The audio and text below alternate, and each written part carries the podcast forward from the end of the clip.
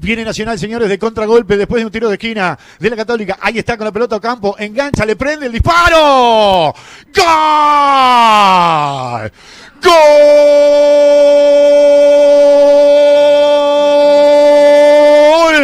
De Nacional después del tiro de esquina, lo que le calienta a los entrenadores. Después del tiro de esquina salió la contra de Nacional, le agarró campo, no confió en nadie más que en él mismo y definió desde la media luna para ponerla contra el palo izquierdo del golero chileno. Golazo, golazo de Brian Ocampo. Ahora sí, Nacional gana, gana en su parque central y hace lo que tiene que hacer. Nacional 1, la Católica 0. Brian, sí, Brian Ocampo.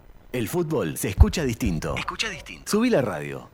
Eh, Muy malo el balance defensivo de, de Católica, que tiró un córner y quedó muy mal parado. Y salió Campo, que es un jugador muy rápido por calle central. Él iba por el carril central, tenía una opción por la izquierda que era Neves, otra por la derecha que me parece que era el argentino Fernández o Vergesio, y decidió enganchar hacia el medio para encontrarse con su pierna hábil. Y después, como dijo Martín, no creyó en nadie.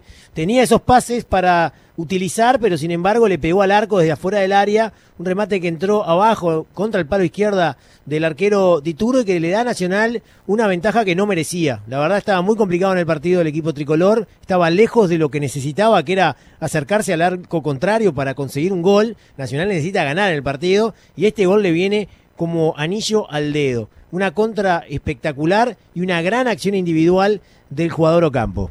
Por decir fútbol. En M24.